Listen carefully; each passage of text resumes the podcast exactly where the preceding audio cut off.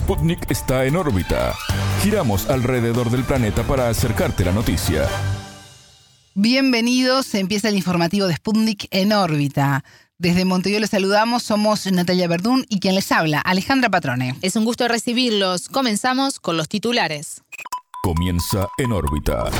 Una selección de noticias para que sepas lo que realmente importa. Titulares. Cuenta regresiva. Ecuador se prepara para el balotaje electoral del domingo 15 de octubre.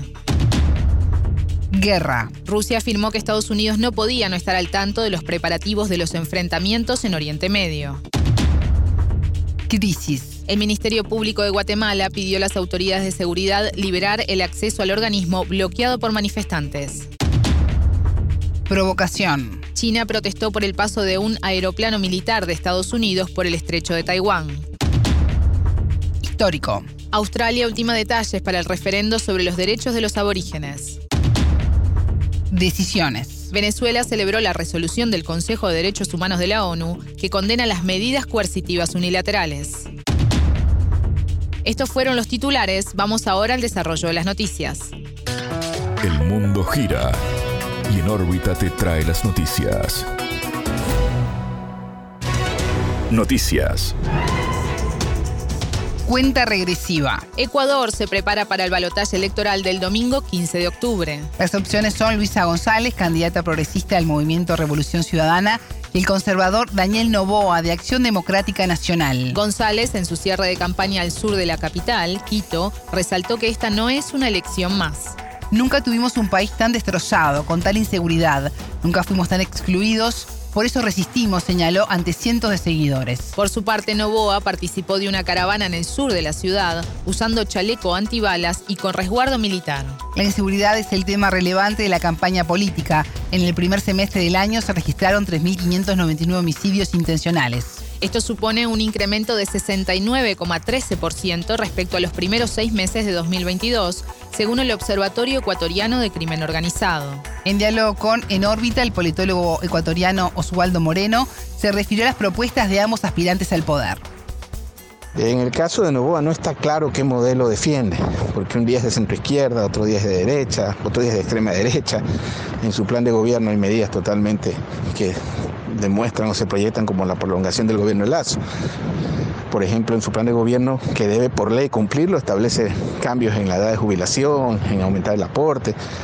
Sin embargo, él lo ha desmentido. Por otro lado, su vicepresidenta plantea otro modelo, más totalmente libertario, pensaría yo. Eh, y un modelo sin equipo prácticamente, porque la, campaña de Novoa o lo que proyecta es, digamos, su esposa, su, su mamá, su tía, y no tiene, pues, digamos, un, un partido, por lo menos un equipo más allá del círculo cercano. Eh, creo que no es lo mismo gastarse una herencia que administrar un país. Eh, y en el caso de Luisa González representa una tendencia que fue gobierno durante más de 10 años, que tuvo aciertos y errores, pero sin embargo hay un gran sector de la población que siente una suerte de nostalgia por un pasado que fue mejor, por una tendencia que apuesta a fortalecer lo público, a institucionar lo público, un momento donde todas las instituciones o el Estado está colapsado o deslegitimado. Luisa representa la tendencia, digamos, del progresismo en América Latina, pero creo que le ha faltado imponer su impronta o, o, o fomentar o consolidar un liderazgo personal, lo cual siempre también es necesario, sin necesidad de excluirlo a correr del proyecto. En todo caso, son dos tendencias, creo yo. Una que apuesta a lo público en un momento que el país, desde mi punto de vista, lo necesita Estado, Estado y más Estado. Y otra que no está clara eh, en el contexto de que es una campaña bastante, digamos, atípica. La campaña presidencial quedó marcada con el asesinato del candidato Fernando Villavicencio a pocos días de la primera vuelta en agosto. En los últimos días fueron asesinados siete de los 13 procesados por el magnicidio del político. Moreno destacó la angustia en el grueso de la ciudadanía a raíz de la inseguridad y frente a la ausencia del Estado en brindar soluciones. La ciudadanía está en, en bastante, digamos, angustia por los niveles de inseguridad que son considerados los más grandes de nuestra historia y que probablemente nos llevarían a cerrar el año como el país más inseguro de la región. Entonces hay una sensación de indiferencia, miedo, rechazo, precisamente también por lo aburrida que han sido ambas campañas, ¿no? Creería yo que la ciudadanía está expectante y lo que espera de ambos candidatos, sea cual sea el resultado, es, es resultados, resultados de recuperar lo público, resultados en materia de seguridad, que definitivamente el gobierno de Lazo no supo resolver y lo agravó. Tanto es así que me parece que Lazo es uno de los grandes ganadores porque no ha estado en la discusión, él no continuó a prolongar este modelo nefasto que tanto daño le ha hecho al país, que si usted revisa no hay un solo indicador, ni uno, que pueda ni siquiera igualar a los que obtuvo el gobierno de Correa, porque de alguna forma Moreno dentro de la tragedia algunas cosas las mantuvo. Sputnik también dialogó con la politóloga ecuatoriana Natalie Becerra, quien brindó su opinión sobre el desarrollo de la campaña electoral. Pero la verdad ha sido una campaña en la que desde mi visión los dos candidatos han tratado de no cometer errores y por lo tanto no exponerse mucho, no mover muchos temas y mantenerse ahí como pisando sobre huevos, te puedo decir, ¿no? Así de manera coloquial, muy con mucho cuidado en cada una de sus acciones. Ahora, claro, este hecho del asesinato de los siete involucrados de los siete autores materiales del sicariato de Fernando Villavicencio sí mueve mucho el tema ya que se hizo se hizo público la mm, además no tienes del asesinato y al día siguiente hay un testigo protegido que da un testimonio acusando directamente a personas del correísmo, aparentemente en este asesinato. Entonces, hay una cierta parte, te puedo decir, de la opinión pública que pone en entredicho estas declaraciones, porque algunos han dicho que son declaraciones que se han conseguido obviamente de manera súper complicada, bajo un clima de asesinatos, de violencia, entonces esa persona habla en ese contexto. Más de 13,4 millones de ecuatorianos son convocados a las urnas para elegir al sucesor de Guillermo Lazo hasta mayo del 2025, cuando termine su mandato. Estos comicios anticipados derivan de la decisión del mandatario de disolver la Asamblea y acortar su periodo presidencial. Su postura se vinculó con la posibilidad de un juicio político que podría destituirlo por peculado y ante la crisis política y de seguridad. Guerra. Rusia afirmó que Estados Unidos no podía no estar al tanto de los preparativos de los enfrentamientos en Oriente Medio. Washington vigila todo el ciberespacio en la región, pero un año no siguió la situación y no trasladó la información a Israel, su aliado más cercano. Así lo indicó la vocera de Cancillería, María Zaharova. Por su parte, el canciller Sergei Lavrov llamó a las partes del conflicto palestino-israelí a evitar el uso de la fuerza. El diplomático expresó su esperanza de que al terminar el conflicto se acaten las resoluciones del Consejo de Seguridad de la ONU sobre crear un Estado palestino. En tanto, el secretario de Estado de Estados Unidos, Anthony Blinken, se reunió en Tel Aviv con el primer ministro israelí Benjamín Netanyahu. El jefe de la diplomacia estadounidense afirmó que mientras su país exista, Israel no tendrá que defenderse por su cuenta. De acuerdo con Netanyahu, el movimiento palestino jamás será aplastado como lo fue ISIS organización terrorista prosquita en Rusia y otros países. El sábado 7 de octubre, Hamas lanzó un ataque sin precedentes en territorio israelí. Tel Aviv confirmó más de 1.300 muertos y su respuesta en la franja de Gaza, enclave controlado por Hamas, dejó más de 1.400 fallecidos. En su operación, la milicia palestina tomó más de un centenar de rehenes que trasladó a Gaza. Israel, con miras a una intervención militar terrestre, desplegó unos 300.000 soldados alrededor del enclave. La ONU ha informado de más de 300.000 personas desplazadas en Gaza, de una población superior a 2 millones en un área de 360 kilómetros. Por otro lado, Siria denunció que Israel atacó los aeropuertos de Damasco y Alepo dejándolos fuera de servicio. Israel ataca reiteradamente ese país bajo el argumento de la presencia de milicias iraníes y libanesas a las que considera un peligro para su seguridad. Crisis. El Ministerio Público de Guatemala pidió a las autoridades de seguridad liberar el acceso al organismo, bloqueado desde el 2 de octubre por manifestantes. Ese día inició un paro nacional indefinido convocado por pueblos indígenas exigiendo la renuncia de la fiscal general Consuelo Porras. Esto debido a las acciones en contra de los resultados electorales de agosto que dieron como ganador al candidato del movimiento Semilla, Bernardo Arevalo. Entre las medidas de la fiscalía está el allanamiento del Tribunal Electoral el 30 de septiembre con la incautación de las actas originales de los comicios. Desde antes del proceso electoral, la fiscal Porras es cuestionada por no avanzar en investigaciones en casos de corrupción y por destituir funcionarios selectivamente. Sin embargo, en 2022 el presidente Alejandro Yamatei la renombró en el cargo por otros cuatro años tras un primer periodo al mando de la fiscalía. ¿Por qué no renuncias la pregunta del millón? dijo en órbita el politólogo Manfredo Marroquín, coordinador de la organización Acción Ciudadana. Esa es la pregunta del millón y ese es lo, lo totalmente incomprensible de esta de esta crisis y es que por qué tan tanto blindaje para una funcionaria eh, por parte del gobierno y de las élites que apoyan al gobierno en proteger a una señora que tiene paralizado el país, paralizada la economía del país, eh, que tiene a la gente enardecida y eh, el gobierno eh, ignorando por completo ese reclamo popular y es lo que todos nos preguntamos, ¿por qué tanto miedo de que ella salga del cargo? Evidentemente todos entendemos cuál es la función de un fiscal general y pues todo el mundo intuye que es para proteger a los grupos de poder de los que han estado detentando el pueblo los últimos años y también porque esa ha sido el instrumento principal para perseguir a todos los grupos que eh, se atreven a hablar de la corrupción que campea en el país. Entonces, pues prácticamente yo diría que al salir la fiscal, estos grupos de poder temen que se derrumbe el sistema que los mantuvo en el poder los últimos años.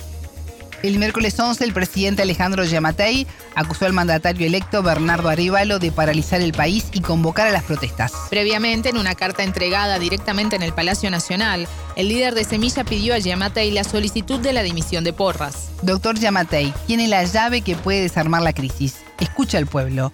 Deje de evadir su responsabilidad dice un pasaje del texto. Y agrega, el pueblo no ha salido a la calle por el movimiento Semilla, ha salido a defender la democracia. Son los pueblos indígenas y sus organizaciones ancestrales, tradicionales, las que hicieron eh, la primera convocatoria. A eso se fueron sumando muchos otros sectores. No es un tema partidario, tampoco ellos han dejado, bueno, ellos han dejado muy claro que no es para apoyar a ningún partido en particular y es una demanda que ya se descentralizó en todo el país, en los barrios, y ya no tiene prácticamente ninguna, digamos, ningún signo político ideológico, simplemente es una expresión social de un hartazgo de un sistema súper corrupto que le roba los recursos a toda la población. Yo te diría que Semilla y Arevalo han sido hasta cierto punto catalizadores de algo, de ese descontento, pero ellos no re, no son los que mueven esto, pues esto está muy por encima de, las capacidades de ellos. Para el entrevistado, la única salida a la crisis es que la fiscal Porras abandone el cargo. La única que se vislumbra que renuncie la fiscal, que se vaya. No creo que nadie vaya a ceder un paso atrás si eso no se da. Eh, ahorita es un pulso todos estamos perdiendo con esta paralización del país porque imagínate que no hay gasolina, no hay, pues no se pueden movilizar los productos de exportación, de importación, o sea, el costo es enorme. Pero eso hace más grande la pregunta, ¿por qué la fiscal sigue ahí a pesar de ese costo? Pero recordemos que ha sido el único presidente en la historia democrática de los últimos casi cuatro décadas que concentró todo el poder, los tres poderes del Estado, Ministerio Público, y eso se volvió lo que aquí llamamos el pacto de corruptos. Eso va más allá de un presidente. Es un sistema que tiene una agenda muy clara de saqueo de todos los recursos del país y, de protección de impunidad. Entonces el temor que hay es que pierdan ese, ese blindaje que hoy mantienen. Escuchamos al politólogo Manfredo Marroquín, coordinador de la organización Acción Ciudadana de Guatemala. Provocación. China protestó por el paso de un aeroplano militar estadounidense por el estrecho de Taiwán. Se informó además del envío de aviones de combate para vigilar y alertar de la presencia de la aeronave por la zona. El 13 de julio, el ejército del gigante asiático había denunciado el paso del mismo aeroplano por tal estrecho. Las distantes relaciones entre Pekín y Taipei empeoraron en los últimos meses El 5 de abril, la jefa de la administración de Taiwán, Tsai Ing-wen, viajó a Estados Unidos. Allí se reunió en Los Ángeles con el ahora expresidente de la Cámara de Representantes, Kevin McCarthy. Pekín consideró la reunión como una injerencia extranjera. El gobierno de Xi Jinping sostuvo que ese evento fue contrario a la postura nacional sobre el archipiélago de un país, dos sistemas. Ocho meses antes, en agosto de 2022, la visita fue a la inversa. La entonces presidenta de la Cámara de Representantes de Estados Unidos, Nancy Pelosi, visitó Taipei. Tal acción desató una escalada de tensiones en la zona del Indo-Pacífico, con China realizando movimientos militares en torno a Taiwán. Cambios. Australia ultima detalles para el referendo sobre los derechos de los aborígenes a realizarse el sábado 14 de octubre. Se espera que cerca de 18 millones de personas voten sobre la opción de reconocimiento de los indígenas australianos en la Constitución. La iniciativa se da por primera vez en los 122 años de la historia de la Carta Magna. Se propone la creación de una voz indígena, un organismo propio que aborde temas como la salud, economía y educación. El primer ministro, Anthony Albanese, declaró que si la propuesta avanza, se terminará con 200 años de promesas rotas, fallos y traiciones. Los defensores del proyecto afirman que las medidas contribuirán a enmendar la historia de la colonización y represión racial del país. Meses atrás los sondeos daban una victoria a la propuesta. Sin embargo, la oposición conservadora, liderada por el ex ministro de Defensa Peter Dutton, la ha criticado y las encuestas hoy se vuelcan por una derrota. A criterio de la oposición, la reforma creará divisiones en la sociedad y no servirá en la práctica para mejorar la situación de las comunidades originarias. Una encuesta reciente del Instituto Local Resolve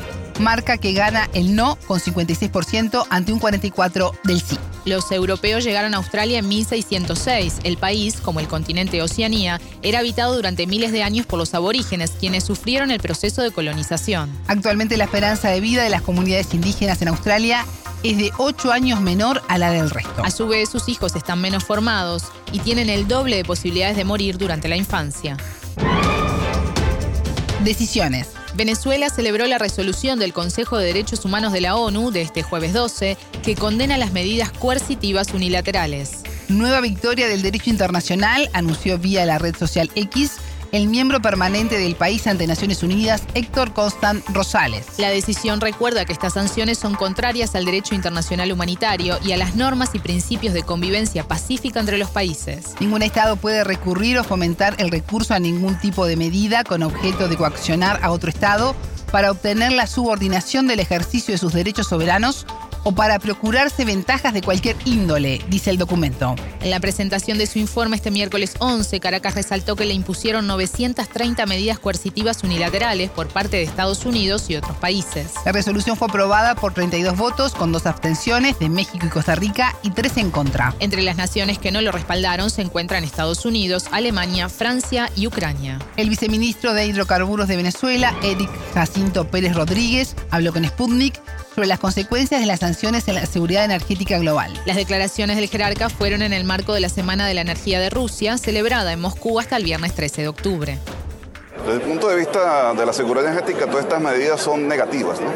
Son negativas porque de cierta manera tenemos una doble moral, ¿no? Una doble moral en donde se defiende el libre mercado, sin embargo, a nosotros los países productores que tenemos política soberana, se nos quieren imponer limitaciones para el desarrollo de nuestros recursos.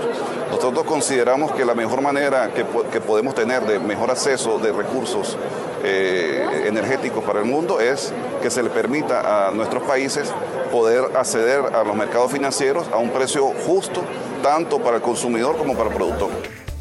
En la última Asamblea General de la ONU en septiembre, el país latinoamericano insistió que las restricciones le impiden obtener recursos financieros. Esto dijo el viceministro venezolano para temas multilaterales, Rubén Darío Molina, en representación del grupo de amigos en defensa de la Carta de la ONU. El financiamiento para el desarrollo es uno de los elementos fundamentales para la implementación efectiva de la Agenda 2030, para el desarrollo sostenible y para asegurar el cumplimiento de todos sus objetivos y metas. A tan solo siete años de la fecha límite para alcanzar los ODS, es necesario que una vez por todas empecemos a pasar de las palabras a la acción. Es decir, que los países desarrollados comiencen realmente a cumplir con todos sus compromisos previamente adquiridos. En la actualidad nos encontramos inmersos en una crisis global de carácter multidimensional.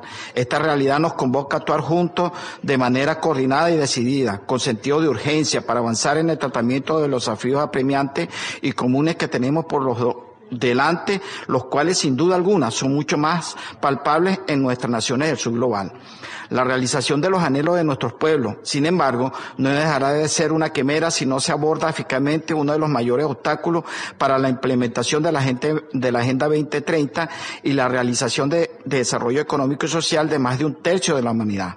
Nos referimos a la cuestión de las medidas coercitivas unilaterales que a pesar de constituir un flagrante violación a la Carta de las Naciones Unidas, de las normas del derecho internacional, de las disposiciones de la propia Agenda 2030 para el desarrollo sostenible y del verdadero espíritu del financiamiento para el desarrollo, siguen siendo una lamentable realidad para más de 30 países en el mundo, incluidos muchos de nuestro grupo.